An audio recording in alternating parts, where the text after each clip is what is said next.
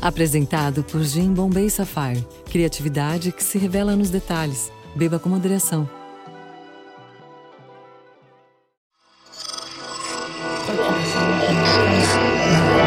Esse podcast é, é apresentado por b9.com.br.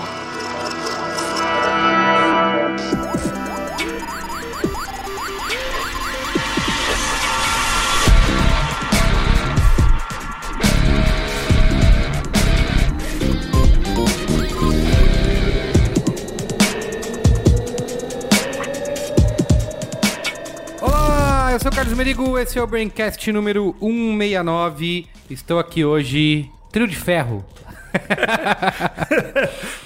Trio de peso.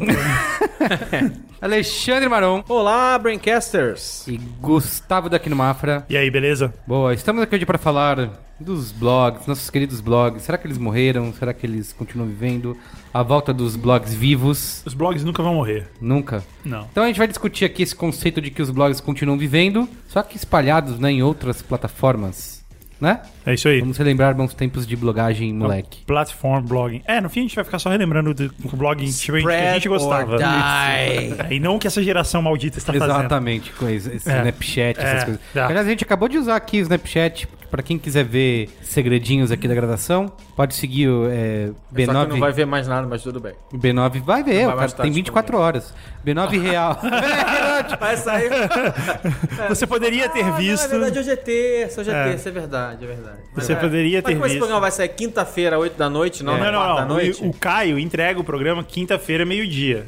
É verdade. O Merigo Ah. aqui, ah, não, eu vou ver um futebol primeiro, É, jogar um Halo. Merigo, Merigo não tá com pressa, né? É, É isso que eu faço. É, vamos lá então. Comentários, comentários? Comentando nos comentários. Comentando os comentários.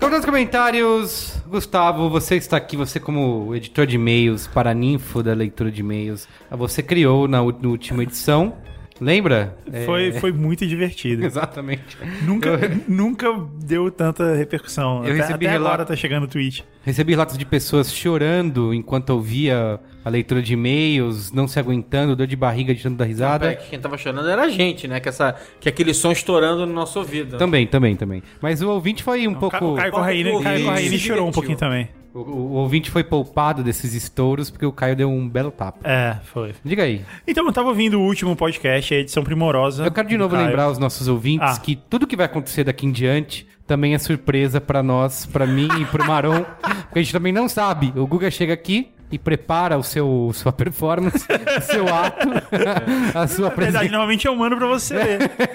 Tá, tudo bem, você manda pra ler, mas a apresentação em si é sempre um Não, não, não, mentira, porque ele não tinha compartilhado o script do que ele ia fazer. Até Ele agora. Só compartilhou agora. Isso. Não, mas. mas... Um minuto antes de acontecer. Bom, tá bom. Como eu tava dizendo, ouvindo a edição primorosa do Caio Corraine do último programa, eu pensei quanto a gente fala muitas vezes da família B9 e de todos os podcasts, e a gente acaba não falando, a gente acaba não exaltando essa bela turma de braincasters que nós formamos. Então eu resolvi fazer como o Adam Sandler, inspirado pelo Adam Sandler. Seu ídolo. Isso que bela inspiração. É, eu trouxe meu ukulele e eu resolvi, Ukulele. eu resolvi colocar esses sentimentos numa canção. Você criou uma canção? Criei, é uma paródia, na verdade, eu criei a letra da canção. Ixi, é uma composição Deus do própria. Gente, ele não compartilhou a letra com a gente. Isso. ó.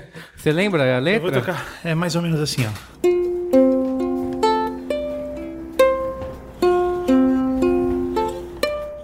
Que tal o Bohemian Rhapsody no ukulele? Nossa. Segue até o final que eu quero ver. Eu posso- eu respondo no final. Mama, just killed a man. Put a gun against his head. Pull my trigger now. He's... Não, é sério. Essa, essa letra que você escreveu? Seria incrível, né? É isso. Tem faroeste caboclo, a próxima, hein? Faroeste acabou. Essa você sabe, hein? Essa Não, não, é sabe. uma, é uma música. Não é engraçado, é, é bonitinho até. Vocês vão gostar. Tá bom, é emocionante? Não, é emocionante, é. Tá bom. Se eu errar, eu vou começar de novo. Tá. Vai ser legal, vocês vão gostar. Eu chamei ela de B9 Podcast Song. que criativo.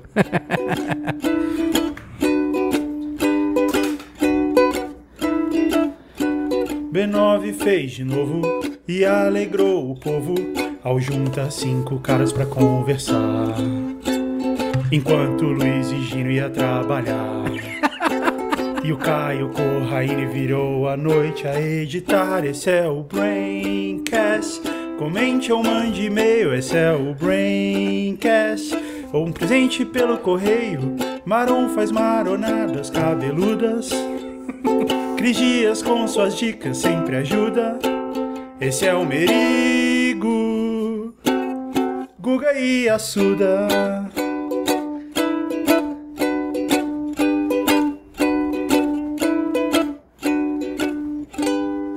Ah, que lindo, Não foi fofo? né? Foi fofo, foi, Foi. fofo. Vamos aplaudir, Alexandre Mourão. Caraca. Muito bem, show de talentos É de- do fim do ano do Braincast tá garantido. Comente ou mande e-mail ou um presente pelo correio. Como é o e-mail? É isso. Braincast.b9.com.br Muito bem. Comente essa linda performance de Guga Mafra. Se você contratar para shows, qual é o contato? b9.braincast.com.br É o contrário.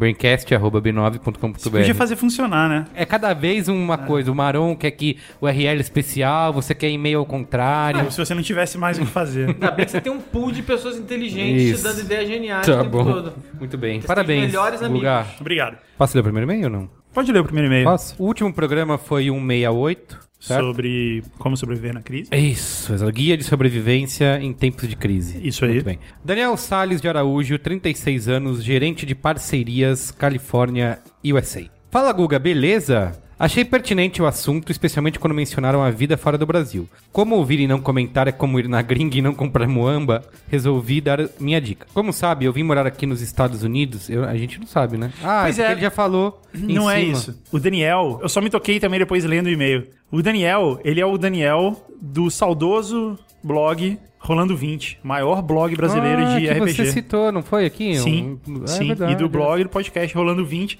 E ele é um amigo e ele tá morando lá nos Estados Ah, Unidos então agora. como? Você sabe, Guga. Pois é, só que ele mandou e-mail pro e-mail normal, pro braincast.b9.com.br. Mas ele falou no começo, fala Guga, beleza? Pois é, mas aí só no meio eu Aí. me toquei que, Aí, ah, fala. caralho, o Daniel, que maneiro. Fala Guga, beleza. Lê aí o e-mail dele. Como sabe, eu vim morar aqui nos Estados Unidos com minha esposa em fevereiro e nasceram nossas gêmeas em maio. Nossa, coitado. eu tenho dois Coitado não, elas são lindas. Eu sei, mas é que eu tenho dois filhos e. Não, é, é E difícil, é, dois certamente. ao mesmo. e eu- trabalho. Um, um certamente de cada dormir vez. é uma coisa que ele não faz. um de cada vez já foi é bem complicado, imagina dois ao mesmo tempo. É, mas parabéns, viu, Daniel? A mudança de paradigma foi grande. Com o imposto dos Estados Unidos mais Califórnia e dois bebês, além de um aluguel que come 50% da nossa renda líquida, tivemos que mudar nossos hábitos brasileiros e planejar nossa vida financeira. No Brasil, nunca me preocupei muito com planejamento financeiro e sempre sobrava no final do mês para guardar. É Claro uma, que- é uma vida muito boa, né? Lógico, Brasil, essa terra de abundância. Para tentar ter algum pé de meia por aqui, comecei a usar o YNAB, You Need a Budget. Um aplicativo barra método muito maneiro e simples o suficiente para qualquer um poder usar. A regra básica é que todo trocado tem destino, não existe dinheiro solto. E hoje em dia, com quase todos os gastos acontecendo em cartões, não é difícil fazer o controle e conseguimos nos planejar para guardar nem que seja 50 dinheiros no final do mês, que é a regra 2. É um aplicativo, bem, eu vou querer usar isso. Enfim, espero que isso ajude a galera em tempo de crise. Parabéns pelo excelente trabalho no B9. Abraços. O legal é que ele mora nos Estados Unidos e a gente tá falando sobre a crise brasileira, mas beleza, né? É, mas é. Cada, um, cada um com a sua crise. Isso, cada um com a sua. Mas você não tira o Brasil de dentro de você, né? É isso. Você sai do Largo da Batata, mas o Largo da Batata não sai de você. Você nunca sai do Largo da Batata. Lê Posso ler o próximo? Do Deve. É o Fábio Catamari, que aparentemente mora em Campinas. Terra da torcida da Ponte Preta, como a gente lembrou. Isso, no Ponte Preta. passado. Ponte Preta que tá bem aí, vem numa crescente, tá? No campeonato. Mas esse campeonato não tem pra ninguém, já tá. Já é nosso. É, o Yasuda gosta de deixar isso muito claro todas as vezes que ele pode. Toma a liberdade de chamá-los de amigos. Ah, hoje eu não editei os e-mails, eu deixei eles inteirinhos, porque são só dois, e não teve toda aquela festa antes, no começo. Toma a liberdade de chamá-los de amigos, mesmo que unilateralmente falando, pois não me conhecem e mesmo assim fazem parte do meu cotidiano como fonte de conhecimento. Sou gerente de projetos em uma grande empresa especializada em caixinhas e gasto muito tempo na estrada. Eu não sei o que ele quis dizer com caixinhas. É tipo a Ele empresa colocou- que Ele o- colocou, tipo, em aspas, Será que é igual onde o John Locke trabalhava no Lost? Numa. uma fábrica de caixas. Isso, fábrica de caixas, é genial, imagina. Vamos, vamos dizer que sim. De Vamos, vamos, eu quero ele- imaginar ele, isso. Ele é um cara que fabrica caixas. O player do meu carro declama mais maronadas do que qualquer outro piadista de rádios FM. Piadista de rádio FM. Não, não, isso não. Eu não sou piadista. Eu já falei que quando fica engraçado, Você é um quando eu artista. acerto, eu errei. Você é um artista da percepção. Claro, claro. Como professor de minha área, na Unicamp, pós-graduação do Instituto de Economia, por que que um fabricante de caixas dá aula de pós-graduação? Instituto de Economia, eu não sei. Mas É que beleza. existe toda uma engenharia por trás das caixas, né? Na fabricação, ele tem que fazer as contas de quanto ele pode usar de papelão para produzir Talvez seja uma quantidade de É, caixas. É. né, que sejam lucrativas. Exato. Muitos dos exemplos que citam nos programas servem como base em minhas aulas. Sendo assim, um duplo muito obrigado. Aí não, né? Aí a gente tem que começar a dividir essa receita aí. Na realidade, escrevo para exemplificar como vocês podem estar perdendo dinheiro com publicidade gratuita. No episódio 164, Adblock, no qual a boa do Maron foi recomendando o jogo Black Stories 2 da Galápagos. Cara, a gente perde muito dinheiro pra Galápagos. Lógico, você não precisa, ó, não precisa nem Galápagos você avisar. comentário. A Galápagos, ela rouba Essa é- dinheiro é- é nosso é a toda prova- semana. É a prova de que as nossas dicas são legítimas, assim, que a gente realmente dá de bom coração. Porque... Não, eu vou abrir aqui pro pessoal uma história. A Galápagos me ligou É. e falou: Putz, a gente ouviu o programa, muito obrigado. Obrigado. Maron, que sempre fala da gente e tal. Falou, pô, então legal, vamos anunciar lá. Eles, não, por que, que a gente faria isso? Por Se todo programa vocês já falam, que, que eu é vou mesmo? pagar por algo que eu já tenho de graça? e pior que a gente continua falando. John Galápagos te ligou, foi? Ele ligou, John Galápagos. Sir Charles Darwin. Foi recomendado o jogo Black Stories 2 da Galápagos. Achei interessante a proposta, pois tem uma turma de amigos com um perfil semelhante. Perfil semelhante de Black Stories 2? Que é só histórias que- de É, sei lá. assassinato. Comprei o jogo em uma loja física em Campinas. Olha aí como ele mora em Campinas. Jogamos no último final de semana e foi tão bem aceito que comprei online a primeira edição. Resumo. Como influenciadores na web, episódio 166, vocês cumpriram bem o seu papel, mesmo que de graça, vendendo um produto que puxou outra venda seguinte, transmitindo conhecimento e fazendo companhia durante o trabalho. Quanto custa um Black Stories? 25 reais. 25 reais. Galápagos, vocês devem 50 pratos pra gente. em tempos de crise, episódio 168, a família B9 é um porto seguro de conhecimento, resoluções e diversão. Meu muito obrigado pela amizade, inspiração e indicações. PS1, Galápagos, já passou da hora de mandarem alguns jogos de graça para o pessoal do B9? Pelo menos isso. É. PS2, Merigo, já passou da hora de emitir um boleto pro pessoal da Galápagos. Eu também acho. Eu já emiti um boleto pro pessoal da Netflix, tô esperando até Também, agora também o Netflix pagamento, eles deixaram. Venceu e eles não se pronunciaram, não sei porquê. Vamos cancelar, né? Essa assinatura deles com a Vamos. gente. Vamos. É isso então? É isso. Vamos pra pauta? Vamos pra pauta.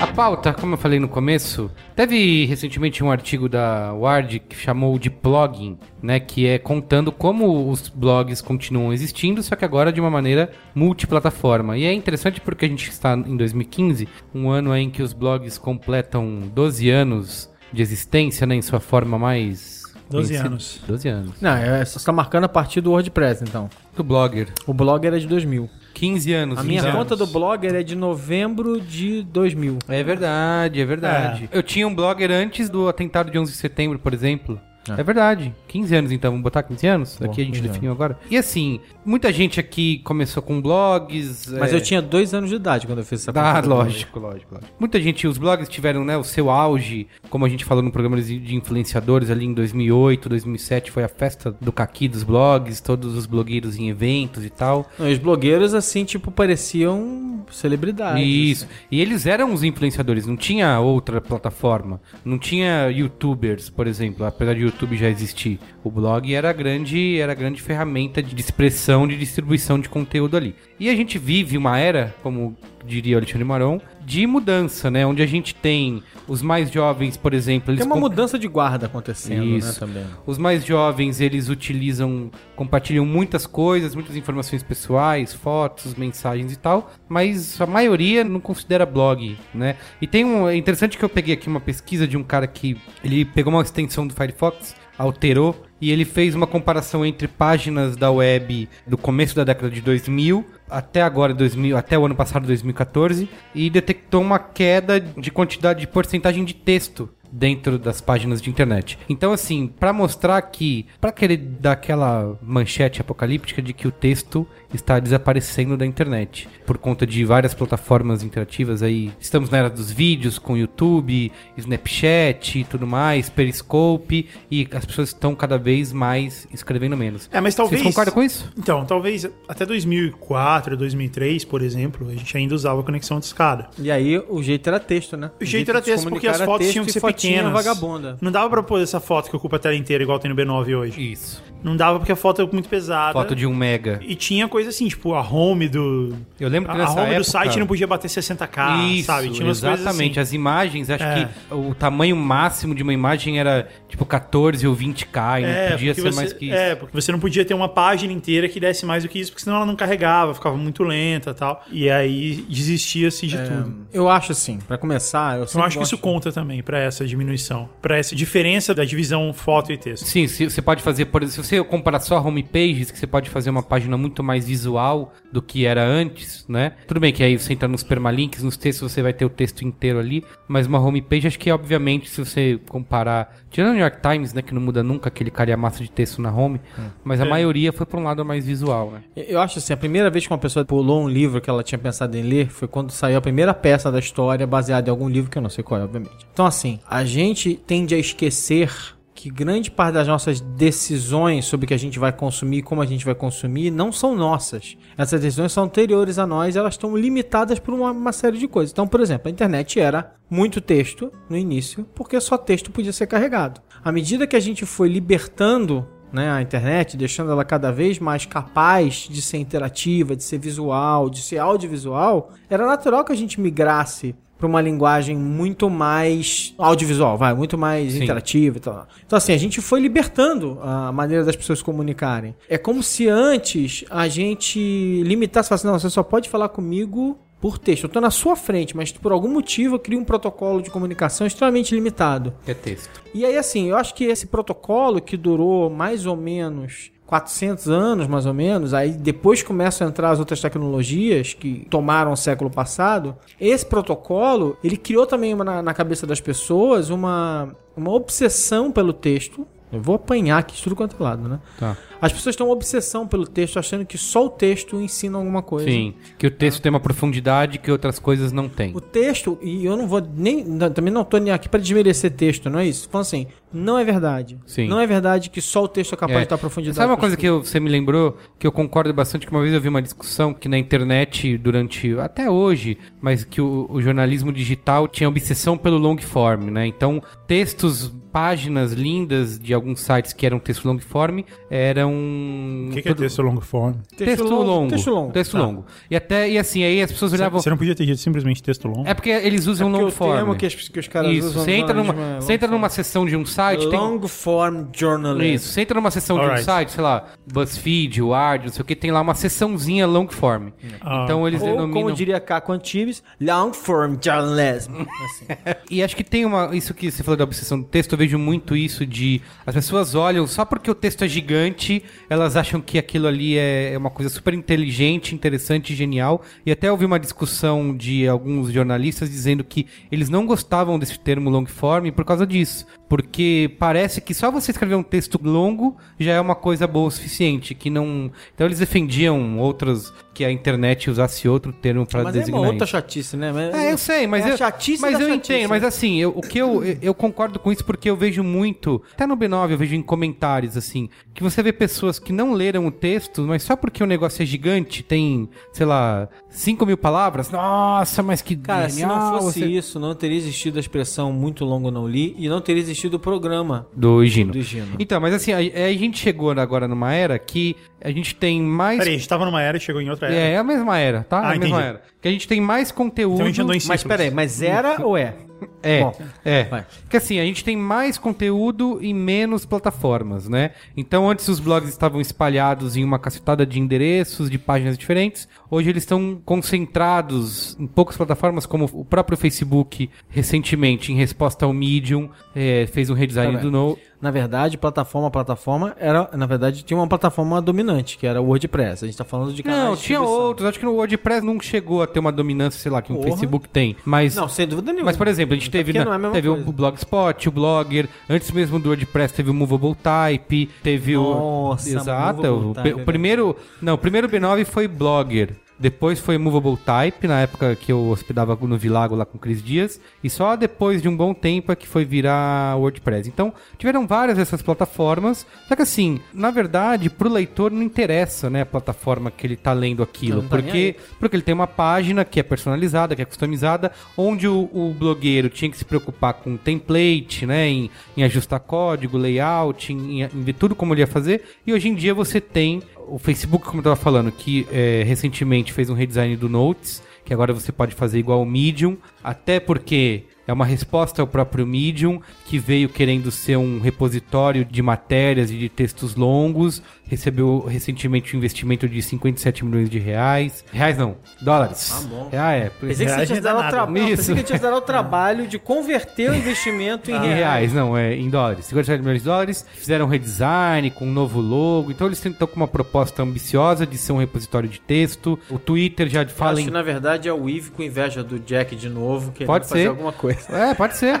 O Twitter falando em quebrar, para alguns casos, algum tipo de publicação especial, o limite de 140 caracteres. Então a gente está num mundo agora, numa era, de novo, em que os blogs... Ainda é a mesma era. Ainda é a mesma era. Em que os blogs estão por todas essas plataformas sobrevivendo, né? As pessoas continuam... O textão no Facebook... A, a- a discussão é sobrevivendo como? Esse, acho que esse é um ponto exato. importante da discussão. O textão no Facebook é uma prova disso, né? O quanto esses textos são publicados, as pessoas, e quanto isso tem um grande alcance dentro do próprio Facebook. O long form do, do Facebook. Isso. Porque assim, antes você tinha o seu blog, a distribuição era sua, né? Você tinha que fazer aquilo se espalhar, botar links em alguns lugares, mandar pros amigos, etc. Hoje em dia você tem toda a audiência do Facebook para poder distribuir o seu conteúdo. Então tem uma mudança aí de É, o que, coloca, o que coloca o Facebook como. Talvez para esse segmento do mercado, coloca como grande asset do Facebook a possibilidade de você promover a audiência. Asset. É. Você reclamou do long form, mas você falou asset. Mas qual é a maneira que você fala asset em português? Vantagem, a vantagem do Facebook, uma É grande- característica, Tá, uma... não é a mesma coisa. Porque a única coisa que faz a gente, tá, mas beleza, eu vou fazer isso dentro do Facebook ao invés de fazer fora, é isso, é essa possibilidade de você poder promover e atrair audiência Eu acho que de não é dentro. só isso, é que qualquer um faz, entendeu? Porque assim, antes, para você, mesmo você criar um blogspot que era automatizado, mas você ainda tinha que escolher template, escolher tamanho de texto, tinha um, uma Ah, não, mas pô, se você não é capaz nem de fazer isso, pelo Ah, de cara, Deus, mas né, é um, no Facebook qualquer um faz, Até no entendeu? flogão você tinha que fazer Eu isso. assim, sei lá, porque qualquer um pode usar, entendeu? Você entra no Facebook, clica lá em adicionar texto e, e cria um textão gigante. Entendeu? Você não tem mais essa barreira de ter que criar uma conta, de ter que fazer, de decidir uma template, É. mexer num código. É o. Medium é a mesma coisa. Você faz um texto lindo, Tá, tá bom. Um layout lindo. Beleza. Assim, sem dúvida, tem uma parte da história que é o seguinte: tirou o atrito da publicação Uhum. e aí todo mundo publica. Minha mãe, sua mãe, e assim. e assim Minha por mãe, minha mãe também quer entrar nisso. Todo mundo publica. Todo mundo publica. Qualquer pessoa hoje em dia senta lá na frente do Facebook, faz um post,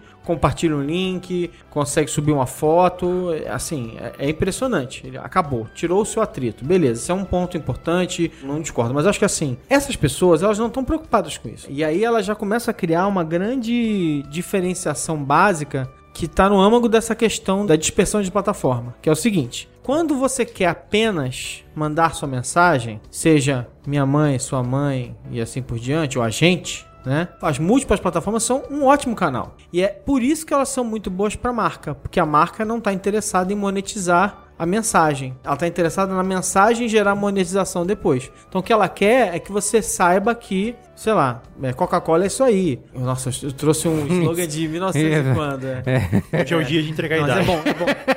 Mas é bom, porque eu não uso o slogan de agora, não fica fazendo propaganda pra ele. É... Entendeu? Tô falando, tipo É porque a assim... Coca-Cola precisa muito da sua propaganda. isso. é. eles vão ouvir falar, Então vou, caramba, ele tava peraí, peraí, peraí, vou doar pra mais um. Eles tinham inveja O da Galápagos até esse momento. O McDonald's, por exemplo, é, deixa eu ver, o Facebook, só, só gente que precisa da, da Isso, minha isso. ajuda. Mas enfim, pra eles a mensagem é o suficiente. Eles não. O que importa é que você ouviu o slogan ou, a ou, ou- ter contato com a marca, ou a conversa da marca e tal. Assim como as pessoas. Aí a gente entra com a mídia. E a mídia tem um grande problema nessa história, que a mídia, ela existe na internet em geral de graça, grande parte dos veículos de mídia, B9 incluído, por exemplo. Essas empresas existem de graça e assim, a maneira delas serem monetizadas é com publicidade. E quando você está sendo veiculado em outra plataforma, como Facebook, por O exemplo, conteúdo não é seu. o controle já não é mais Sim, seu e entendi. tal, tal, tal, tal. Pois é, eu acho que esse é o grande ponto que pode fazer com que tudo isso não funcione, É, sabe? porque as pessoas têm- eu vejo muita gente falando, não, o Medium é a e- salvação. não, imagina do... não salvo dentro do Facebook. Não funciona, sabe? Porque, tipo, tudo que ele posta fere as leis, as regras Uhum. do Facebook. Ele ia ficar tendo o conteúdo dele deletado Mas você falou em frequentemente. monetização, o Medium é um que tem planos de Não, vamos lá. É- distribuir é- renda, né? Na- Não, o Facebook África, também digo, com entre vai fazer, ele já tá fazendo com marcas, com Isso, empresas de com comunicação Instant Art. e eventualmente vai fazer com microempresas de comunicação. Eventualmente um dia talvez o B9 seja chamado a Ficar dentro do Medium. a ficar dentro do, seja lá onde for. Eu acho que a gente aí tem, claro, a gente tem plataformas diferentes. O Twitter é diferente do Medium, que é diferente do Facebook, né? Facebook, ele é um, um jardim fechado, como eles falam, walled garden, né? Um jardim fechado. Eu traduzo pro, pro Google não reclamar. Pois é, Então, o Facebook é um jardim fechado, tá? Ele não deixa você veicular publicidade, ele dificulta a sua vida ao máximo, ele, ele não dá liberdade pra você. não deixa você ca- publicar cotovelos A que é dele. peitos. É. A casa é dele e ele que resolve o que, que ele vai fazer, né? O Twitter é mais liberal, não tem esses controles absurdos e malucos e tal. E o que lá. conteúdo é livre, você não É. precisa estar logado pra ver o conteúdo. E o Medium também é completamente livre. Então são plataformas diferentes. Só que o Twitter ele tem um modelo de publicação extremamente simplificado. A gente já discutiu o Twitter aqui, acho que não tem que perder nem um segundo a mais com o Twitter hoje. Vocês falaram no programa sobre o Twitter que não era simplificado. Eu, eu Não, falei não, assim, não, que eu achava não, o Twitter mais fácil. E vocês falaram, não, Facebook é que é mais fácil porque é mais intuitivo. E eu acho que o Facebook é mais complicado do que o Twitter. Não, eu não acho. O Facebook é mais complicado que o Twitter. eu também acho. Eu Acho não, acho. O Facebook é mais fácil de entender. O Facebook é, é absolutamente intuitivo. Por incrível que pareça, eu concordo com o Carlos. Então, O ponto do. Não foi o meu ponto, foi o ponto do Yasuda, que não tá aqui pra se defender. Uhum. Mas o que o Yasuda disse é que grande parte do que você lê no Twitter parece cifrado pra um leigo. ah, verdade, que tem os Hashtag isso, arrobas. arroba é. aquilo, a pessoa fica meio perdida. Esse era o ponto dele. É, mas então, assim, Twitter ele tem um formato de publicação muito simplificado, uma mensagem curta, com um link ou uma foto e tal. Você entra no Medium e eu acho que a- o Medium já começa a oferecer. O Medium oferece uma mensagem pra gente. É, Olha a maronada filosófica é, aí. não foi nada. que é o seguinte, ele tá dizendo pra você o seguinte: você vai criar um conteúdo, tá? E eu não vou botar banner nesse seu conteúdo, não vou, acabou. Aqui não tem banner, não vai ter, você não vai, ser, não vai monetizar com banner, você vai, você vai ter que pensar em outra coisa. Então o Medium ele surge é, no momento em que tava se, começando a se sofisticar a discussão da publicidade nativa, né? Então o Medium hoje é um canal onde publicidade nativa prolifera com muita força. Você tá vendo conteúdo, você às vezes não sabe que aquele conteúdo ali foi patrocinado por uma marca, só quando você abre uma- o artigo você vai descobrir que isso está acontecendo. Então isso está sendo muito comum. Enfim, tipo, tem aí um, um modelo que vai surgindo que é a ideia de que você não vai monetizar com banner, Uhum. O seu conteúdo já vai estar monetizado antes de alguma forma, ou você vai monetizar de alguma outra forma. Eu- vamos falar um pouquinho disso, depois eu digo porque que eu acho que isso não é tão garantido assim. É, porque tem essa onda recente aí de que vai todo mundo pro Medium, que é sucesso garantido, o Medium vai salvar o mundo, vai salvar as Não, palavras, se você vai quiser. salvar o texto. Se você não tá querendo ganhar dinheiro, você só quer é, Publicar a sua dizer, opinião. sua- falar das suas ideias, o Medium ele é igual o blog sem banner. No primeiro momento, no limite. Sim, que todo né? que, Você vai que criar era, né? seguidores. Só Isso. que ele já tem uma coisa que o blog não tinha direito, que o blog pra você ter seguidor você tinha que ter um RSS, que ninguém Isso, tinha aquela é. merda só nerd. Porque era uma época que a gente comemorava ah, o RSS é uma revolução, todo mundo chorou a morte do Google Reader, por exemplo, e que hoje em dia as Fez coisas... a menor falta. Isso. Já foi tarde. Mas o que eu acho hoje em dia é que, por exemplo, você vai pro Facebook, ou você vai pro Twitter, ou você vai pro Medium, e todas essas plataformas foram construídas para que você tenha seguidores ou fãs ou alguma coisa do gênero. Que é uma forma de você tentar garantir a distribuição e de que você tenha um número para você mostrar pro mercado e falar assim, ó, aqui tem alguma coisa que eu posso vender para você e tal, não sei o quê. Então a gente tem aí já uma série de mecanismos se formando que podem mudar um pouco essa discussão aí. Mas, de novo, não tá resolvido. Tá, tudo bem. tá. Eu acho que uma coisa é a gente colocar quem tinha os blogs pessoais lá atrás e não tinha nenhum interesse comercial nisso, publicar o textão no Facebook, porque vai atingir os amigos diretamente, vai ter maior alcance, publicar no Medium, etc. Mas você acha que empresas, conglomerados de mídia vão migrar para uma plataforma dessa que elas não têm Mas é que existe uma coisa que a gente nunca leva em consideração, que é conglomerados de mídia podem acabar. Assim como gravadoras acabaram. Entendeu? Eram empresas poderosíssimas que ocupavam prédios inteiros e tinham donos e funcionários milionários. Acabou. Não existe mais. E isso pode acontecer com empresas de mídia também. O que, que existe hoje no mundo da música? Você tem grandes artistas, você tem grandes vendedores de disco. Tava lendo agora que a Taylor Swift está ganhando um milhão de dólares por dia, parabéns. Mas o mercado se pulverizou, ele se desorganizou bastante. Você já não tem mais aquelas quatro, cinco grandes empresas que dominam tudo. Você tem um monte de artistas onde de repente alguém se sobressai, cada um num modelo meio diferente. Tem gente que segue o modelo mais tradicional, tem gente que quer fazer as próprias coisas, tem artistas que montam o próprio selo, tem artistas que ficam na gravadora. Então o mercado se desorganizou bastante. E não é nenhum absurdo da gente vislumbrar um cenário onde isso vai acontecer com os grandes conglomerados de mídia também. E aí talvez a gente vai viver numa era, numa próxima era depois dessa, é, onde esses grandes conglomerados de mídia foram substituídos por esses caras, pelo Facebook, pelo Twitter, pelo Medium, pelo A gente Google, pode, sei lá. Eu, eu- eu concordo com o Google. O que ele tá falando é que a gente pode pensar que talvez esse futuro não sustente empresas de mídia do tamanho que elas têm hoje. Elas tenham que se reinventar com outros tamanhos ou com outro tipo de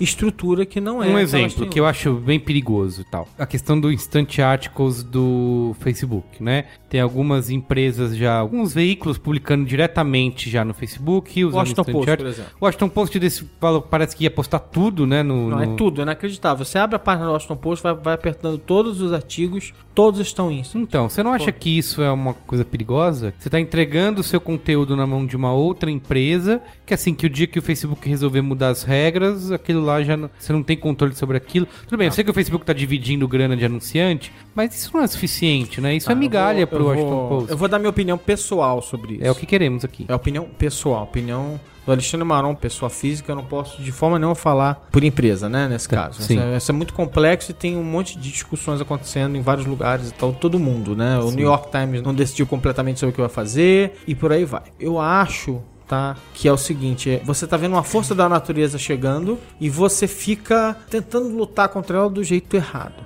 tá? Então assim, a gente tem uma série de problemas e a gente falou sobre, de novo, já que a gente tá falando da tetralogia, sei lá o que, pentagonologia desses assuntos, a gente falou de adblockers, a gente falou de Twitter, a gente até falou sobre isso, né? Tipo assim, que dá pra fazer uma playlist com esses episódios que são extremamente legais Isso. que a gente tem feito sobre O isso. futuro da mídia. Eu acho assim, é uma luta estéreo. Ou você oferece alguma coisa melhor, e se você não tem alguma coisa melhor pra oferecer, você tem que se adaptar àquilo. Então, assim, eu tô falando aqui especificamente de Facebook, Instant Article, Twitter e coisa do gênero. O que eu quero dizer com isso? Em algum momento, por exemplo, vamos falar da mídia impressa. A mídia impressa, ela tá reclamando pra caramba do Facebook, mas, por exemplo, para a revista chegar na casa de uma pessoa, para um jornal chegar na casa de uma pessoa, para um livro chegar numa livraria ou ser entregue, você tem que ter um intermediário, você precisa de um monte de distribuidor, a estrutura de distribuição desses mercados é extremamente complexa, tem um monte de gente, tem dinheiro sendo colocado em vários pontos da cadeia. Aí, tudo bem, o economista pode falar, inclusive, que legal, ainda bem, a economia tá andando e tal, não sei o. Mas tem um monte de coisas que essas empresas não controlam. A distribuidora geralmente não é a mesma empresa que a empresa que cria o produto, entendeu? E ela cobra um preço dessas empresas para entregar o produto físico na casa das pessoas. E aí, de repente, quando a gente está no digital, apareceram certas empresas que distribuem melhor do que qualquer empresa de comunicação do mundo. Elas fazem o nosso trabalho melhor do que a gente jamais fez, né? O Facebook criou um modelo parece que tô babando ovo do Facebook aqui, né? O Facebook criou um modelo. Assim, alguma vez na sua vida, você olhando o Facebook, estourou um pop-up na sua cara? Não, Nunca. mas- Claro que não. Mas não. tem bastante coisa, né? Não, Tem- mas não tem pop-up, gente. Não é interrupção, ele não tá lá te gritando Não, pra tem- você. tem- interrupção tem vídeo pra call to play. É, tem vídeo call to Não, play. mas não Eu interessa, tô mas rolando você o tá- newsfeed, tem uma, Você está rolando um no banner feed. gigante. Você está rolando, está totalmente no seu controle. Abre Ué, aquela como os porcaria. banners nos sites. Eu acho Não. engraçado porque, assim, os banners nos sites são Não. condenados, O banner- o grande mas o, parte- a- o anúncio no Facebook que também te Grande interrompe é parte legal. dos pop- pop-ups trabalham com interrupção. É, é proposital. Tá, É pop-up pra sim, ninguém. Assim, eu não uso. O B9 não usa pop-up. mo- aqueles modelos que abrem cortininha. Quantas vezes eu já entrei na Wired? Aí eu vou entrar na Wired, aí acontece algum evento, eu fico assim, hã? Tem um Aí eu fico esperando no acabar, aí eu fico esperando acabar o pre-roll da Wired.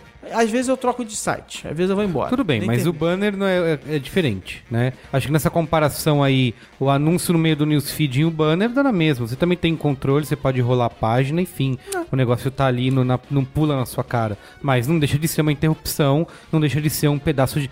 Chega a Não, ocupar eu- a tela inteira. Assim, isso é importante dizer. Tipo, banner não é interrupção. Banner é uma péssima ocupação do espaço físico. Desculpa, gente, mas é. É feio, não foi aquilo que eu quis ver. Banner é um mal necessário em geral e não é publicidade que é um necessário. O banner é uma forma de publicidade que eu acho feia em geral, tal, tal, tal, tal. Claro que tem casos muito legais e vocês falaram também no programa sobre banners há algum tempo atrás, sobre publicidades legais, não sei o que, sei o lá. Beleza. Acho que também, de novo, a gente tem que fazer uma playlist com esses programas todos, porque tem quase um curso já pronto de, de mídias digitais. Mas assim, não foi aquilo que a gente quis ver. E esse é um dos nossos maiores problemas hoje. As pessoas, e aí a gente vai na história do adblock, todas essas questões. Seria legal saber que a Galápagos está fazendo nosso curso de mídias digitais gratuito. Mas assim, tudo bem, mas aí você vai. A solução é o Medium, onde você tem um texto Não, limpo e tudo mais. Só que aí você tem o branded content que você falou. Ah, você entra na página, começa a ler, e só no final, na assinatura, você vai descobrir que aquilo era um conteúdo Não, de não uma marca. necessariamente, né? No BuzzFeed, por exemplo, de novo, também não ganhou nada do BuzzFeed, tá? O BuzzFeed, por exemplo, criou o modelo dele, que não, não necessariamente pode ser replicado em todos os lugares. Esse é um dos problemas que as pessoas olham e falam assim: nossa, que legal, o BuzzFeed faz listinha. Aí copia a listinha, tá errado. O BuzzFeed não faz sua listinha. O BuzzFeed tem uma máquina de leitura de tendência e de criação de virais, só que com uma escala de produção gigantesca. Eu li isso, sabe aonde? Numa lista no BuzzFeed escrito sete provas de que o BuzzFeed não é só listinha. Muito bom. Quem acha que o BuzzFeed é um site de lista não sabe o que é o BuzzFeed. O BuzzFeed é um. tem muita ciência por trás ali. Os caras aperfeiçoaram um sistema de ler tendência, entender o que, que tá trending. Aí eles constroem uma série de coisas ao redor, vão testando, testando, testando. Quando eles veem que alguma coisa começa a levantar voo, eles investem. Tem todo o negócio. Mas o modelo deles é o modelo mais próximo para ser beneficiado nesse mundo. Não é por acaso, inclusive, quando essa discussão das plataformas começou a ficar muito quente, eu- primeiro tem uma palestra muito legal que algumas pessoas compartilharam, falaram dela, que foi no South by Southwest esse ano. Eu não estava lá, vocês estavam lá. A gente tava lá. Que foi a do Perret lá. E ele fala sobre a, a ciência do BuzzFeed, como é feito, tal, tal. A gente viu essa Aí- palestra, não viu? É. Aí A gente depois. tinha- teve 15 palestras do BuzzFeed lá. É. Ah, tá. Aí do depois. Mashable Não, mas, teve não, mas, mas tem 12. que ver. Mas, a- mas teve quantas palestras do Perret? Acho que é. Uma Pô, só. A gente não é, tava nessa. é. Tava Não, essa não era que era grandona lá? No Não, no essa era do Matchable do Al- Pete Cat. algumas semanas Ah. atrás, ele apareceu. Ele falou a mesma coisa. Uhum. Ele apareceu no podcast do Recode e aí falou de novo sobre isso. Foi muito legal e tal, não sei o que, não sei o que lá. Então, assim, só que o problema deles é o seguinte: como eles não vendem banner, pra eles essa matemática de estar espalhado por tudo quanto é canto é ok. Por quê? Sim. Porque no meio desse monte de conteúdo existem os conteúdos patrocinados deles. Que são, assim, eu discordo do que você fala. Eu acho que no, no discurso é muito bonito, todo mundo fala isso. O cara do Mashable foi lá também falar que eles descobrem as tendências e tal. Mas no fundo, o BuzzFeed é notícia mastigada com GIFs animados, né? Assim, Mas a não, maioria mas- do conteúdo, mas- a maior parte do conteúdo. Eles têm long form, eles têm matérias, mas assim, isso é uma coisa, é um nicho jogado lá no canto do site que deve ter uma fração da audiência que eles têm nos outros conteúdos. Mas, a fração de audiência e pronto, Eu- gente. eu- eu acho você, que- Se você for pegar hoje qualquer site de qualquer assunto, se você for no New York Times e fizer... Se você for falar de volume, se você for... Eles Tudo bem. mesmos já falaram isso. Só que eu acho que aí entra aqui na, na questão desse podcast, que é, as- é a resistência do texto, que é o seguinte, quando você, mesmo o BuzzFeed, porque eles estão investindo muito em vídeo, tem o Facebook do BuzzFeed é vídeo o tempo inteiro, mas o conteúdo textual deles, as notícias, cara, são um, dois parágrafos de texto com um GIF animado, com uma foto. Então, eu acho que essa é a questão desse programa, porque a gente tinha, na época em que todo mundo blogava, tinha seus blogs pessoais, contavam suas histórias pessoais, e hoje você tem um caso, por exemplo, de que tá todo mundo copiando, o Mashable copia, o Verge copia, eh, você tem a Folha de São Paulo faz isso também, eles acabaram de lançar uma matéria sobre amanhã, dia 21 de outubro de 2015, o dia que o Martin McFly eh, Chegou em che- 2015. chega em 2015. A matéria é basicamente isso. São dois trechinhos de texto com um GIF animado de texto, foto, GIF animado. Então é isso, a gente, a internet hoje parece que se transformou nisso. A gente tem que dar informação mastigada, né? Ela tem que ser, você pegar a notícia do dia anterior e vou explicar a crise na Síria em 12 GIFs animados. Eu, eu discordo de você, tá? Porque eu acho o seguinte, eu acho que a gente sempre fez isso. Só que a gente foi ficando melhor, a gente foi ficando mais hábil em fazer isso. Você pega um texto de jornal de 200 anos atrás, depois um de 100 anos atrás, depois um de 20 anos atrás e um de agora, você percebe que a gente foi ficando melhor em contar as histórias de uma forma mais sucinta, explicar melhor, usar componentes visuais para explicar. Eu não vejo isso como um problema. O que eu vejo como problema é a cópia excessiva de modelos que são a voz de algum site. Então, assim, tipo, o que fizeram com o BuzzFeed, né, que achou uma voz e foi copiado incessantemente por todo mundo, isso pra mim é uma cópia ruim. Porque, inclusive, copia a coisa errada, né? Copia o que é o produto do, do que realmente eles fazem de bom, entendeu? Pra mim isso é irritante. Você não acha que isso é uma forma de, digamos, sei lá, pasteurização do conteúdo, de tornar, tornar, o mas por que tornar o tem- conteúdo mastigado? Mas que é... por que, que tem que ser denso? Pra quê? Pra que só algumas pessoas Não, consigam aprender não, as coisas? Eu não acho que necessariamente tem que ser denso, mas é que cria-se uma onda de que, como você falou, de não existir fórmula, mas cria-se uma onda de que esse é o formato certo. Então, todo, como o BuzzFeed teve sucesso com essa fórmula, todo mundo vai atrás e parece que a internet Bom. agora é uma grande Tá. lista gigante. Eu acho que talvez o grande vetor que direciona tudo isso que a gente tá falando é que a gente vive primeiro uma era de transição, mais, uma, era, mais uma era. É depois, antes, qual que é a A era? gente vive, é, simi- é similar, em- é estamos paralela. em transição, como sempre. É, a gente tá numa época de transição muito forte, porque a gente é, um- e a gente sofre muito com isso, porque a gente é a última geração que viveu sem internet. Pesado isso. Pois é, mas a gente é a última geração que se lembra de um mundo sem internet. A geração que veio depois da gente, as pessoas mais novas, 10, 15 anos mais novas que a gente, tiveram internet sempre na vida delas. E isso faz com que. É muito claro, isso tem um monte de gente falando, a gente tem um- uma sobrecarga de informação. Isso está muito claro e a gente tem muita dificuldade de lidar com isso, porque antes isso não existia. Antes você lia o jornal de manhã, você via o Jornal Nacional à noite, você ouvia o rádio no caminho.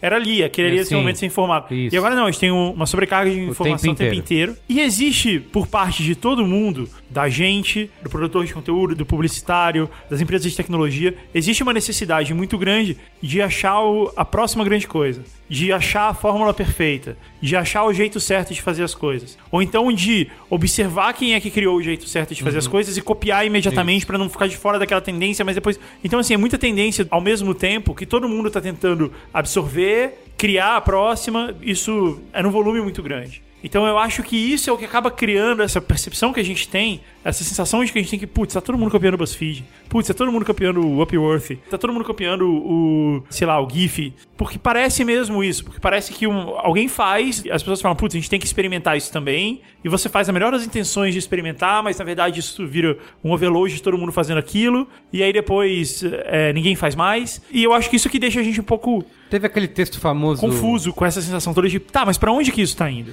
Aquele texto famoso do iraniano, não é? Que diz que viveu a era do começo dos blogs, aí foi preso por conta das opiniões dele. ele voltou tal. agora e- Isso, aí quando ele saiu da cadeia, ele viu uma internet completamente diferente e o texto dele é totalmente apocalíptico, dizendo que a internet morreu e ele quer aquela internet de volta. É, Quem não quer? Não, mas, mas Quem, quem não quer o GeoCities de volta, né? Nossa. Mas aí. o ICQ, Eu não sei, quando eu vejo essas coisas, assim, parece que eu vejo as coisas se repetindo ciclicamente, assim. São os Ah, dinossauros, galera, Jurassic Park. A é isso? galera sempre reclamando, os blogueiros ficaram pra trás, Tudo- porque não, os concordo, apareceram. é, aí os sei. vloggers vão ficar pra trás pra Pois outra é, geração. agora eu tenho uma teoria, eu, eu sou meio chato com isso. As pessoas, várias vezes a gente tá nesse tipo de conversa e as pessoas me acham meio repetitivo de ficar falando isso. Porque eu sempre falo essas coisas. Eu tenho uma teoria de que nada é novo, tudo se repete. Tudo que a gente tá acontecendo agora, eu falo assim, putz, isso, isso agora, o que, que a gente vai fazer? Isso é uma revolução. Não, alguém já fez isso lá atrás. É, é mais ou menos o que o Homer fala, que tudo que você vai fazer sempre tem alguém que faz melhor do que você. então é melhor você nem tentar. Então, por exemplo, se você olhar lá pra trás, pros primórdios, quando começou a existir vídeo, não existia a empresa que era dona do vídeo, não existia o dono do. E aos poucos, alguém foi encontrando o modelo comercial adequado de transformar aquele vídeo num entretenimento que as pessoas vão pagar, e aí foi se criando o cinema, a TV, etc. E esse modelo sempre foi dominado por grandes empresas. Esse é um ponto. Então, é natural de que, beleza, lá atrás a gente inventou o blog, inventou a mídia pulverizada, onde o conteúdo independente, onde todo mundo faz uma coisa e tal. E agora a gente tá justamente vivendo um momento em que isso começa a ser dominado por grandes empresas. Vivendo uma era. Eu falei um momento. Tá. Isso é um momento dentro de uma era. É, que isso começa a ser dominado por grandes empresas. E isso pode acontecer. Ao mesmo tempo, paralelo a isso, e paradoxalmente é isso que eu acabei de falar, tem essa história que eu falei das gravadoras. Também já aconteceu muito de grandes modelos sólidos e com empresas sólidas que comandam, que têm monopólio de um determinado setor da economia, e são empresas muito grandes, aquilo ali simplesmente se desfaz. E de repente, uma coisa que era dominada por cinco grandes empresas pulverizou e todo mundo pode fazer sozinho e ninguém mais se importa, etc. E a gente vive isso também o tempo todo acontecendo agora. O das gravadoras é um caso muito fácil da gente perceber. Eu não sei se é assim pra todo mundo, mas eu trabalhei em gravadora no começo dos anos 2000 e eu sempre tive muito ligado à música, etc. Então talvez eu perceba isso mais. Mas gravadora era uma empresa gigante, cara. A Sony Music, a BMG, sei lá, a própria Som Livre, que era independente, que era brasileira, eram empresas enormes, que ocupavam prédios enormes e eram empresas muito importantes que dominavam o mercado e que de repente elas não dominam mais. Isso acontece, isso tá acontecendo o tempo inteiro. Tá acontecendo com a telefonia agora, de certa Lembra maneira. Tá saiu- acontecendo com as TVs, sabe? De repente você tem Netflix e HBO e Hulu que são maiores ou são equiparáveis a grandes canais de TV. Então, A gente, né, eu lembro a época do lançamento do Twitter, por causa do limite de 140 caracteres, que foi a mesma gritaria, né? De que ah, a comunicação está sendo reduzida a 140 caracteres, daqui a pouco vamos nos comunicar com grunhidos e tudo mais. E foi a me... Era o mesmo chororô, e no fim ninguém imaginava que ia ficar ainda fim- pior. não, aí depois babaram o ovo porque o Twitter tava ajudando a libertar pessoas na. na- Ah, é verdade. No Oriente Primavera Árabe, isso. isso é até legal, mas também o ovo que o Twitter tá levantando a audiência da TV aberta. Porque tem uma discussão também que eu, Tornando a TV aberta cool outra vez. É, isso também, tem essa. E uma questão de hoje que a gente tem com essa ascensão dos vídeos, que parece que é isso, né? Que o- a única. A gente teve as listinhas do BuzzFeed como a receita de sucesso, e atualmente a gente tem muito a discussão da receita de sucesso é fazer vídeo. Se você não fizer vídeo pro YouTube, você tá fadado ao fracasso, e só quem fizer vídeo vai resistir. Até que chega alguém que não faz vídeo e faz um puta sucesso e fala, putz, olha aí, ninguém tava percebendo isso. Como os podcasts. Eu- como os próprios podcasts, é, é, como, sei lá, como o, aquele cara do, do Facebook, Humans of New York. Sim, verdade. Aí esse cara faz só foto e um microtexto. Facebook. E só no, fei- e só no Facebook. Puxa e, vida, e, que absurdo. E esse cara, tipo, vira uma grande celebridade, vira um cara enorme, etc. E acontece. O que me incomoda nessa história toda, tem duas coisas que me incomodam nessa história toda. Primeiro que quando eu tava lendo sobre o assunto, quando eu tava me preparando pra pauta, viu, Carlos Sim, Merigo? sei. Porque eu faço isso, apesar das suas reclamações, Jamais reclamo. eu li várias vezes em sites diferentes o autor do texto falando, usando o termo Open Web, em contraponto ao Facebook. Falando assim, ah, tem no Facebook e tem na Open Web. Eu gosto de como tu fala Facebook. É, porque sabe como é? Eu fui, eu fui alfabetizado em, em Brighton, Isso. junto com, com o Higino. Saudades. Ele foi em Lyon. Não, em Lyon foi quando a gente. Foi outra parada. Ah, entendi. E ele fala isso, ele fala Open Web em contraponto ao Facebook, dizendo assim. E ele não fala isso, ó, vou chamar aqui de Open Web o que não é Facebook. Então já começou a ficar claro aquilo que você tinha falado um pouquinho antes aqui de. é, como é que você falou? Walled Garden. Walled Garden. Walled Garden. Então, Walled Garden, Open Web. Porque eu, eu acho que essa é a parte que me incomoda, sabe? Existe uma internet fechada, uma internet aberta, e não é nada contra o Facebook, porque hoje é o Facebook, amanhã vai, pode ser outra plataforma, amanhã pode ser o Medium, pode ser o próprio Google, pode ser a Apple, pode ser outra coisa. Mas eu acho que essa é a parte que a gente tem que pensar em preservar, sabe? Porque se de fato a gente transfere todo o conteúdo para dentro da plataforma de uma empresa, seja ela qual for, essa empresa virou uma empresa muito poderosa. E Isso no controle da informação, e isso não é um bom caminho. Mas por outro lado, eu falei que eram duas coisas. Por outro lado, quando a gente esteve lá no South by Southwest, South by. South by, eu comecei a perceber que o mercado de publicidade de lá, o mercado de conteúdo de lá, é bastante diferente do mercado que a gente tem aqui. E às vezes a gente acaba esquecendo de olhar para isso, porque a gente tem um mercado aqui tão grande e tão autossuficiente que a gente acaba esquecendo um pouco de olhar para o mercado eh, de fora, e principalmente o mercado dos Estados Unidos, que acaba sendo um espelho pra gente. E os Estados Unidos é um país muito parecido com o Brasil em estrutura, de ser muito grande, de ter muitos estados, muitas regiões diferentes, ter regionalismo, coisa assim. Na França não tem isso, a França é a França, entendeu? A França é um lugar só. Não tem o Nordeste, o Sul, o interior, não tem essas coisas que tem aqui. Nos Estados Unidos tem. E aí eu percebi que a gente tava lá assistindo palestras, a gente viu 12 palestras do Mashable, 15 palestras do BuzzFeed. A gente viu também aquele cara que tinha um site de mundo masculino, coisa assim, que ele tava falando que ele não faz mais propaganda, que ele mesmo vende as coisas dele. A gente viu um monte de coisas que se sustentam e vivem e são grandes empresas e têm investimento e são inovadoras e criam novas tecnologias, como o Mashable mostrou lá, que é a tendência deles, que estão fora disso, que se sustentam com Ad Network, com Banner, que ainda são gratuitos, que, que não tem essa dependência que a gente vê do próprio Facebook. Eu fiz uma palestra numa grande editora e nessa grande editora eles ficavam reclamando que existiam restrições ao uso de redes sociais porque a editora, a organização que cuida da editora, dizia que, olha, vocês não podem usar isso, porque esse cara é meio concorrente, coisa assim. Eu já fiz duas palestras lá nessa editora. Na primeira eu falei assim: não, vocês têm que usar, vocês estão malucos, não sei o que. Na segunda eu comecei a entender o lado da editora, sabe? Eu acho que até tem uma razão aí. Ela, ah, tem, é? que, ela tem que se preservar um pouquinho. É, ela pode usar, mas com algum pé atrás, sabe? Tem que se preservar um pouquinho. Mas eu, eu usei esse exemplo para dizer que. É porque você virou patrão. É, pode ser.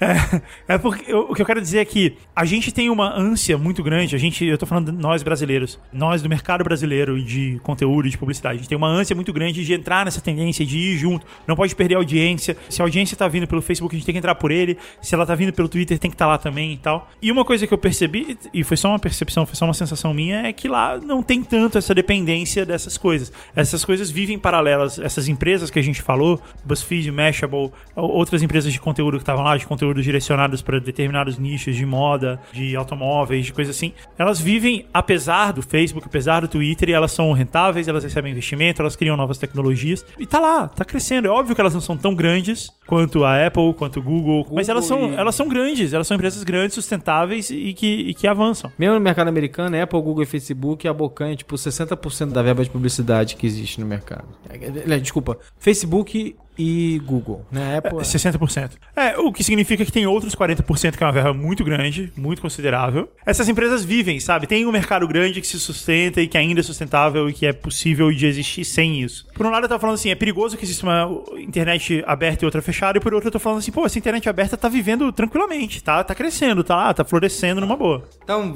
pra gente partir pra boa, vamos concluir esse papo de maluco aqui. Qual é a moral da história? Vai continuar existindo espaço para todo mundo? É isso? Eu acho que é meio utópico eu acho que não. nisso. Eu acho que não. Eu acho que a tendência é que se concentre mais ainda, que a criação de conteúdo se concentre mais ainda nas ofertas de parceria e nas, nas sedutoras ofertas de parceria que essas grandes empresas vão fazer. O Facebook vai lançar a plataforma dele de vídeo agora que é um YouTube que você pode promover o seu conteúdo, coisa que o YouTube não faz. Eu acho que isso vai ser. Vai mudar fazer, muita coisa. Dá. Você consegue promover o vídeo? Você não consegue. Não, a não. plataforma do YouTube é muito complexa. Para você promover conteúdo no YouTube, não, não com a qualidade que você. Isso é justamente o que o Facebook faz muito bem. Eles vão lançar né? agora um lance de pagar para ver vídeo, né? Que é uma coisa que o Vimeo já tem. Que é um bom caminho, é, é um caminho legal. Mas eu acho que na questão do vídeo, essa nova plataforma, o Facebook tá lançando o YouTube dele, é igualzinho o YouTube. Tem revenue share pro criador de conteúdo, tem canal, tem pre-roll, tem toda a história. Inclusive tem publicidade, que você não vai poder usar adblock porque não vai funcionar lá, porque ele é fechado. Só que ele tem a capacidade de promover vídeos, de promover conteúdo para outros usuários que o YouTube não entrega. Eu espero, eu realmente espero que o YouTube esteja pensando nisso. Eu não sei. A melhor coisa nessa história é, enquanto você tem dois grandes players, é que pelo menos eles estão concorrendo entre eles. Você pode usar isso de alguma maneira, uma barganha, né?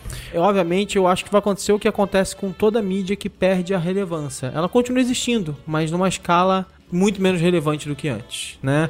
Então assim, se a gente já teve um dia em que só existia papel, aí depois o papel passou a ser uma outra mídia, porque ela começou a dividir com o rádio, o rádio começou a dividir com o cinema, depois com a televisão e assim por diante, elas vão perdendo a relevância que elas tinham, elas vão perdendo o tempo, o share na vida das pessoas, entendeu? Então acho que vai acontecer, elas vão perder a relevância e assim, a gente tá vendo ali um mundo de plataformas muito poderosas mas que elas são, não são poderosas por acaso. Quer dizer, o Medium entrega uma experiência muito agradável de consumo. Mas vai ser nicho, para sempre vai ser nicho. Não sei, provavelmente sim. Mas vai ser uma plataforma grande, porque uma das coisas interessantes de hoje em dia é que você pode ser gigante e ninguém nunca ter ouvido falar de você. Então, assim, tipo, você vai encontrar um Medium de forma fragmentada, porque alguém vai compartilhar o Medium em alguma outra rede social e você vai acabar descobrindo um texto do Medium. E você não vai nem pensar em Medium, você vai pensar no nome daquela pessoa. A plataforma Medium, ela é irrelevante para as pessoas. A plataforma é uma plataforma de, de publicação. Quem vai na home do Medium, gente? O que você faz é ir na página do cara que você gostou, porque você foi lá num texto dele,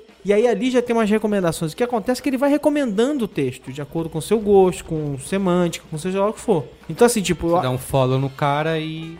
E aí vai, aí você vai descobrindo as coisas que ele faz. Aí você dá um like na página dele no Facebook também. E você vai criando uma série de mecanismos para encontrar as pessoas. Eu acho o seguinte, eu fui também fui blogueiro durante muitos anos e assim, era muito difícil você encontrar as pessoas de novo. Você tinha que refazer a sua luta, fora o RSS, que era uma ferramenta só para early adopter, Isso. você tinha que refazer de novo. Todo dia você tinha que dar um jeito de conquistar as pessoas e trazer elas de volta no seu blog. À medida que o mercado foi ficando mais complexo, maior e tal, não sei o quê, cara, tinha mais blog dividindo a sua atenção, dividindo o seu espaço, não sei o que lá. Então assim, Hoje em dia você tem plataformas que você realmente consegue fazer, acertar o seu alvo, cara. Tipo, promover conteúdo em algumas dessas plataformas sociais e, cara, é impressionante. Tipo, você realmente consegue pegar e impulsionar o que você Uma tá fazendo. grande plataforma social. E aqui temos vários amigos trabalhando por aí. então- Eu tava conversando com um amigo que tem um site e ele tava querendo promover e melhorar e melhorar a receita do site e tal. E nessa conversa eu lembrei de uma história. Eu falei, cara, existe um site, existe um veículo, existe mesmo, chamado Relatório Reservado. Esse relatório reservado é uma newsletter só com notícias muito quentes de tendências de política e economia. E ele manda pra você uma newsletter no seu e-mail, sei lá, 6 da manhã, 7 da manhã, dizendo o que, que vai rolar, o que, que vai acontecer. É como se fosse um repórter de política e economia muito insider, assim, que sabe as coisas, é meio que um furo, assim. Eu conheço isso, essa ferramenta, desde 98. Desde 98, esse cara vende assinatura de newsletter. ele, Uhum, isso. ele, ele entrega por e-mail. E como o valor dele é o furo, é a informação um pouquinho antes, tipo azar que alguém vai copiar e colar em outro lugar. Que vai estar... É que eu ele ia- mesmo põe público no site dele horas mais tarde. O que eu ia entendeu? falar é isso, que a newsletter é, um, é algo que dizem que ganha uma nova vida por causa disso. E tem alguns veículos e pessoas explorando como produzir esse conteúdo, entregar nos e-mails da- das pessoas e cobrar assinatura por isso, que continua sendo bastante efetiva a newsletter. É, pois Tem é. E esse usando. cara faz isso desde 98, cara. São 17 anos. Quer dizer, talvez até antes, né? de 98 que eu conheço. 17 anos que esse cara tá vendendo assinatura de e-mail. Assinatura de newsletter por e-mail, que qualquer um pode copiar e colar, vem em texto, assim, não tem nenhum JavaScript pra impedir vocês de copiar o negócio. Eles mesmos colocam as notícias no site deles depois. E ainda assim tem gente que paga. E custa caro. Custa, sei lá, mil reais por mês, é caro. E tem Bem. gente que paga. E os caras estão aí, se sustentando. Só, já que você falou, só pra terminar, assim, hoje já existem várias empresas que montam a sua estratégia de produção de conteúdo de forma absolutamente fragmentada. E assim, um canal é feito pra construir marca e criar buzz não sei o quê. Um outro produto que eles criam, esse é o cash cow que vai gerar dinheiro. O outro vai explorar o nicho tal. Então, assim, tipo, existe isso. E, e, assim, você efetivamente vai usar uma plataforma pra uma coisa, outra plataforma pra outra, outra- e, e assim por diante. Então, nada mais é do que um desafio no arsenal de ferramentas que um criador de conteúdo precisa entender na hora de montar a sua estratégia. Como é que eu vou ganhar dinheiro? É vendendo direto meu conteúdo? É colocando publicidade? Essa pergunta tem que estar sempre contigo. Tipo,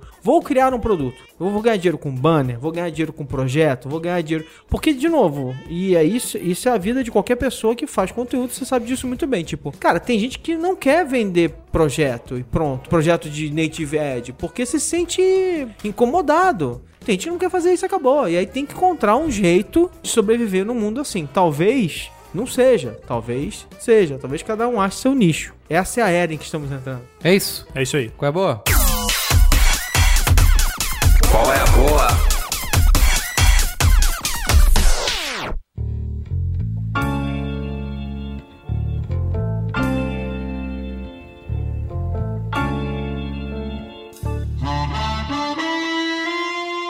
Começar aqui, tá? Você vai começar, mas você não é sempre Vai o último, começar? você não é tipo o Não, headliner do Qual é a Boa? Não, Ah, mas ele tem uma surpresa aí que ele quer. Não, não é surpresa, porque assim, passou semana passada e nós não falamos desse filme que nós três aqui assistimos, eu vi até o Google publicou isso no Facebook, que a gente assistiu A Travessia.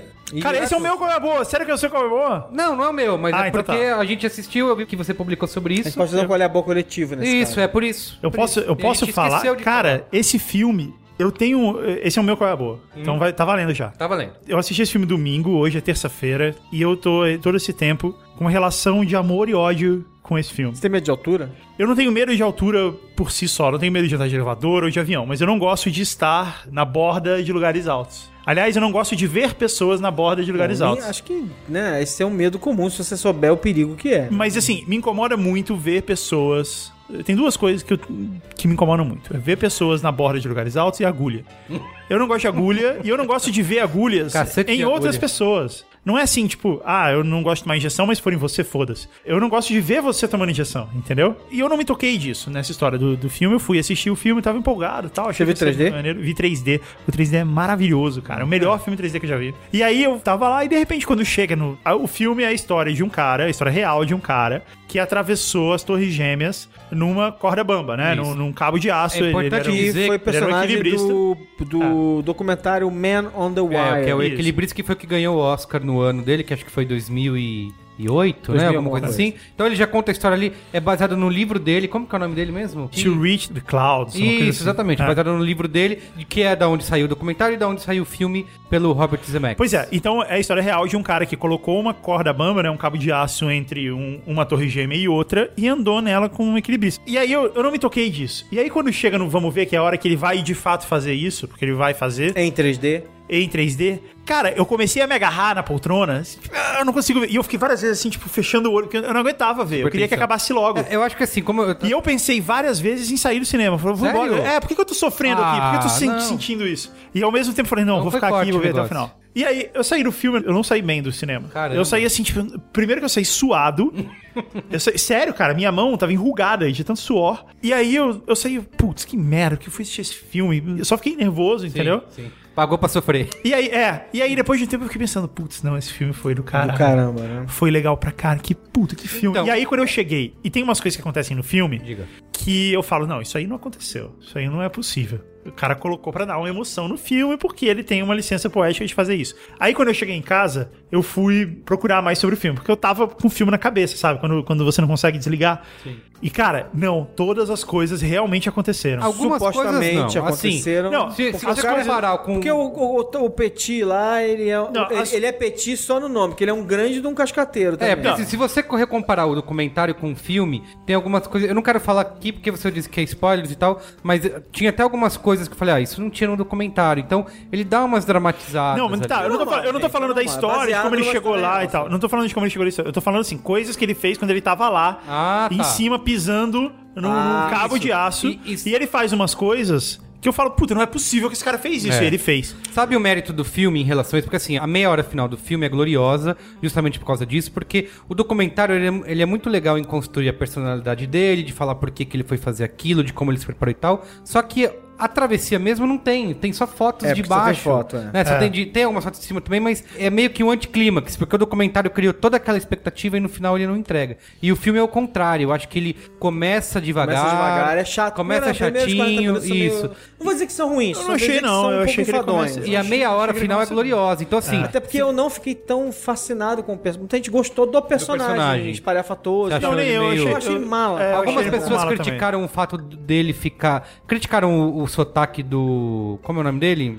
É, Joseph Gordon-Levitt. Levitt, isso mesmo. Criticaram o sotaque dele, mas eu tô cagando pra sotaque. Mas eu vi algumas críticas que eu achei coerentes, que é a questão dele ficar conversando com a câmera, e que isso era uma coisa que não tava legal, não tava natural. Mas tem uma explicação bacana que é, porque quando ele tá fazendo a travessia, o cara não tá falando mais, né? O cara tá fazendo a travessia. Imagina se fosse só mostrando a travessia.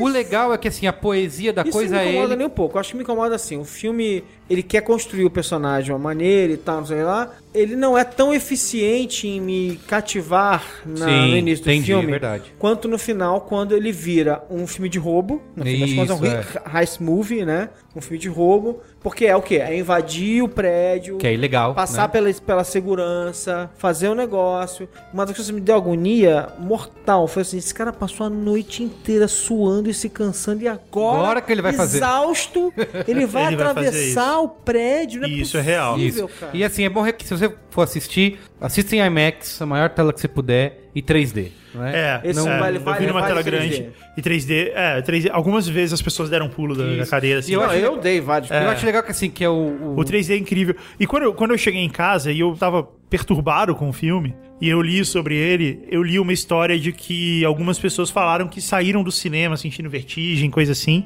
e que foram questionar o Robert Zemeckis que, é, dessa história. Ele falou, e aí ele disse, ó, eu acho que isso é mentira.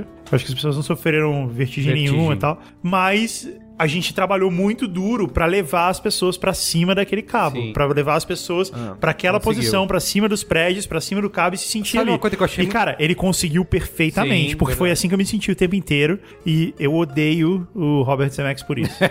Uma coisa que eu achei muito legal é que ele, ao mesmo tempo que ele conta a história da travessia e tal, ele também presta uma homenagem ao World Trade Center. É, e, foi- e, né, foi bonito uma isso. questão- Não, aliás, eu acho que o filme é bem uma homenagem ao Trade é bem, Center. é. É. é. Ele mitifica o World Trade Center Isso. quando ele transforma o World Trade Center Isso. numa montanha que tem que ser escalada. Isso, que é uma coisa É. que o documentário não tem, né? Ele É mais focado nele, E- no, no personagem. e ontem, quando eu fui dormir, ontem eu vi o filme domingo, ontem era segunda-feira, segunda pra terça, eu fui dormir, eu comecei a lembrar de imagens do filme e eu não consegui dormir. Eu comecei a ficar tenso. eu- eu- eu é sério, o filme, o filme me perturbou como um filme de terror. Como um filme de- de terror perturba uma criança. Acho, acho o Zemeckis um, um diretor muito interessante. Acho irregular. Alguns filmes dele são um pouco irregulares. Mas ele sempre tem um apuro visual nos filmes Isso, dele. verdade. Né, a maneira como ele narra as cenas de ação e tal, não sei o quê. Muito bem. Bom, esse foi o meu qual é a boa. Agora sim, você pode fazer o seu. Alexandre Maron. Bom, eu, Alexandre eu, Maron eu pode vou fazer fazer um dele. colher boa rememorando um pouco e fechando um ciclo. Acho mais ou menos um ano atrás eu falei da bicicleta que eu estava sonhando com ela,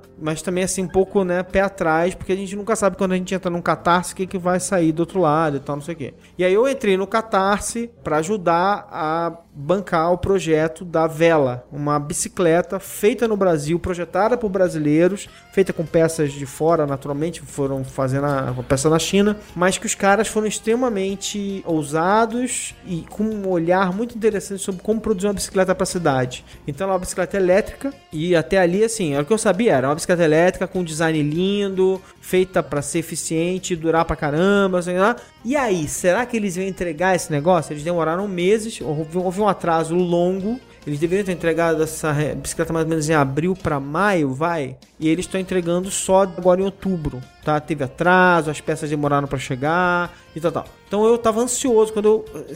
Sabe quando você já fala assim, cara, será que eu não me meti numa furada de comprar essa bicicleta? Essa bicicleta foi uma porcaria. Sim. Então, a minha bicicleta chegou semana passada, tá? É, fiquei extremamente feliz, ela é linda, ela é mais bonita do que a bicicleta que eles mostraram, somente que eles fizeram alguns aperfeiçoamentos. Ela é linda, ela é uma bicicleta elétrica com um motor que fica meio escondido, você não vê, você nota que a bicicleta é elétrica se você for realmente prestar atenção nela. E é realmente uma sensação de que como se o vento estivesse te empurrando. Eu tinha dado a bicicleta elétrica, não essa, porque ela, essa bicicleta ela usa um negócio que é o, a pedalagem assistida, né? Então o motor, na verdade, ele não impulsiona você por nada. Você precisa pedalar pro motor te empurrar. Ele te ajuda. Então ela não é uma motoneta, né?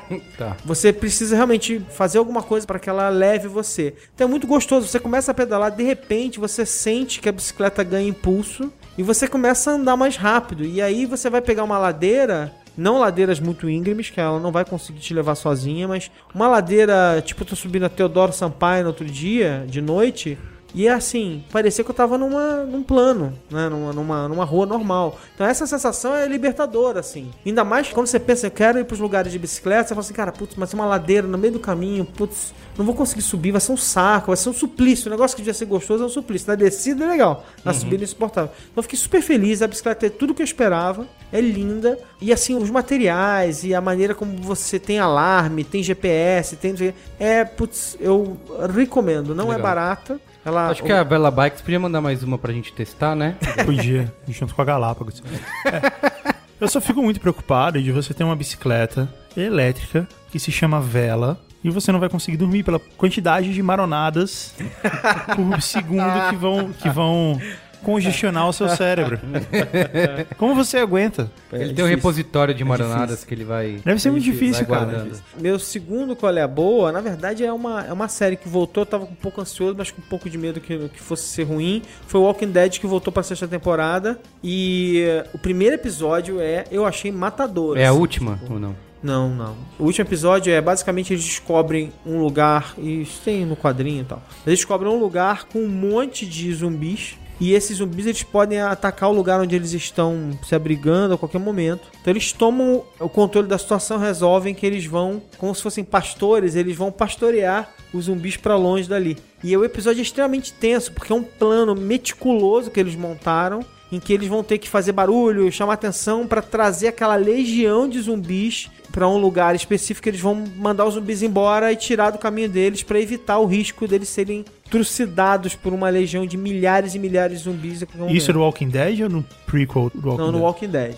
No Walking Dead. É, porque nos quadrinhos eles passaram a fazer isso também. E no, é, nos Você ainda leu os dia- quadrinhos? Eu leio, leio, leio os quadrinhos desde, desde o início. É, eu também li, mas eu, chegou um momento que eu parei porque eu acho que ficou muito repetitivo. É porque agora, nos quadrinhos, eles estão bem avançados, eles já existem em várias cidades, as cidades fazem comércio e tal, não sei Aham. o quê. E uma das coisas que eles fazem é justamente esse pastoreio, de É. pegar e, e tirar os, os zumbis do caminho e tal, não sei o quê. Mas enfim, vários personagens, não se preocupem que eu não vou contar mais nada, mas assim, nem muitos personagens não vão chegar lá, então a graça é um pouco saber assim, cara, como é que vai acontecer e tal. Enfim, bom começo de temporada, tô ansioso, o episódio 2 já saiu, eu não consegui ver ainda, não deu tempo de ver ainda, mas tô bem ansioso. E o Walking Dead é uma série que teve altos e baixos, né? Não é uma série perfeita, teve vários momentos de tediosos pra caramba. Eu tô sempre prometendo, porque eu assisti só a primeira temporada e tô sempre na promessa de continuar assistindo e acabo enrolando. E assim, se você não viu Walking Dead ainda, não deixa a ideia dos zumbis te afastar, porque não é uma série só sobre zumbis, na verdade é uma série sobre seres humanos colocados... É uma metáfora, né, sobre a Não é vida. metáfora, Zumbi é zumbi. Mas assim, são. O que acontece quando você tira uma série de opções dos seres humanos, coloca eles juntos numa situação absolutamente limite. Só que em vez de ser uma coisa que era, antes era limitada a um filme, né? Que todo mundo acabava morrendo no final, é você ver o que, que é sobreviver nesse mundo. Num mundo em que tudo, toda a civilização tá caindo e essas pessoas têm que sobreviver aquilo. E os maiores inimigos, os zumbis, eles são, eles são até assim, tipo, são um perigo sempre constante, vão matar as pessoas, talvez, mas Cara, o grande. E assim, de novo, é um clichê falar isso de certa forma. Assim, o grande perigo tá neles, tá nas pessoas, tá na maneira como elas se traem, elas são gananciosas, elas. Viu? É uma e- grande metáfora para o relacionamento humano. E elas também são capazes de É. coisas incríveis. São Os zumbis, na verdade, de são adblockers. Atos incríveis. É, pois é. Enfim, esse foi meu colher boa. Meu qual é boa? O seu. Eu quero o meu qual é boa. Porque aquele foi o meu. Tá bom. Tá pra estrear aí, acho que essa semana ou na próxima, Ponte de Espiões, que é o novo filme do Spielberg. A gente gravou Com recentemente. Tom Hanks, né? Com o Tom Hanks, exatamente. E como eu falo, Tom Hanks é. A presença do Tom Hanks na tela é como uma macarronada da sua mama no domingo, sabe? Aquele conforto, sabe? Como que chama? Comfort food. Não, o Tom Hanks é incrível. O Tom Incrível, Hanks é um ator capaz sim, de... sim. Capaz a gente tudo. falou no. A gente gravou recentemente, acho que o Burcast 160, né? Que era sobre o Steven Spielberg. A gente falou que o próximo filme dele tava pra estrear, que é o Ponte de Espiões. E assim, cara, eu sei que talvez não seja muita coisa pra muita gente, mas é o melhor Spielberg desde Munique. Ele conta a história: o Tom Hanks é um advogado na época da Guerra Fria, em que ele precisa, vai defender. é, é, obrigado praticamente a defender um espião soviético, né, que foi pego pela CIA e obviamente todo mundo odeia ele, né? Ele começa a ser, a família dele começa a ser atacada, o país odeia ele, como assim você vai defender um espião soviético? Mas é ali uma maneira que eles encontram de uma maneira política de lidar com a situação, de mostrar que eles são que os Estados Unidos é um país justo e vai julgar o espião soviético como se fosse um dos seus e até espera que quando isso acontecer na União Soviética também seja da mesma maneira. Então ele interpreta esse advogado. O filme tem dois momentos que é quase ali um, um drama de tribunal e depois vai para uma parte eh, em que o Tom Hanks vai para Berlim. Então o filme é dividido nesses dois atos. O legal é que o roteiro é dos irmãos Coen. Então o roteiro, ele tem uma dose de cinismo e de piadinhas e de um bom humor ali, que deixa essa carina do Spielberg bem controlada, né? Durante todo o filme, apesar de algum momento ou outro ali de trilha sonora mais alta, um diálogo expositivo, ou um discursinho de moral, deixa denunciado que é um filme do Spielberg. E acho que assim, é, é legal porque ele faz... Ele mostra o Muro de Berlim, ele faz uma crítica a essa divisão das pessoas, essa época nonsense que foi a Guerra Fria, né? Está- Bizarro, né? É, essa época bizarra. Tem algumas cenas, por exemplo, na escola, mostrando como as crianças eram doutrinadas a temer e a fugir de, de um ataque nuclear, por exemplo. Então eles botavam medo na- nas crianças na escola. Então tem muito disso. E. Assim, como eu falei, é o melhor, acho que o melhor Spielberg desde Munique tem uma narrativa convencional, mas ao mesmo tempo é envolvente, é robusta, é assim, é, é uma união de talentos que faz um um baita de um filmaço. E eu acho que o Spielberg só peca, como ele já pecou outras vezes, até no Minority Report, é um filme que ele. O filme é todo excelente, no final ele dá essa falha, que é fazer três ou quatro finais diferentes. Ele sente a necessidade de explicar de novo aquilo que acabou de acontecer, de deixar a mensagem, de deixar a moral muito bem delineada, e ele usa algum tem algumas decisões dele no final do filme que pra mim soaram bem cômodas, assim, que, como eu já falei, o Spielberg já fez isso outras vezes, apesar do roteiro deixar ele controlado a maior parte do tempo, tem essa, mas ainda assim é um, é um baita de um filme, Tom Hanks tá genial, tem o cara que faz o, o coronel, que é o espião russo, que é o Mark Rylance, acho que é o nome dele, que ele também rouba a cena toda vez que aparece, e talvez pra temporada de prêmios aí, acho que tá bem cotado. Será? Eu acho. Eu E é legal ver a união do Spielberg com os irmãos Coen, achei bem interessante. Provavelmente foi o Tom Hanks que fez, o, fez a ponte. É, eu gostei De do... espiões, né? Ah, Eu gostei do Sacarina, que você falou. Gostou dessa Karina? Gostei. No outro dia a gente falou também um termo bom que era o drama lacrimogêneo. Drama, drama lacrimogêneo. Isso é, drama isso é muito bom. pois é. Então é isso, Beleza. certo? adeus. Boa, valeu. Tchau.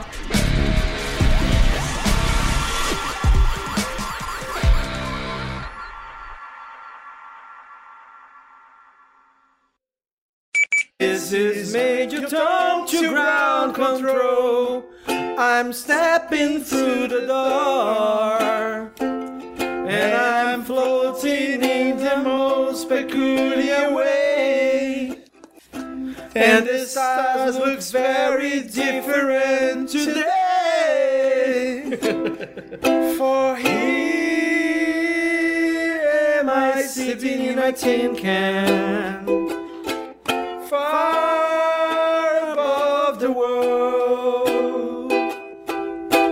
Planet Earth is blue, and there's nothing I can do.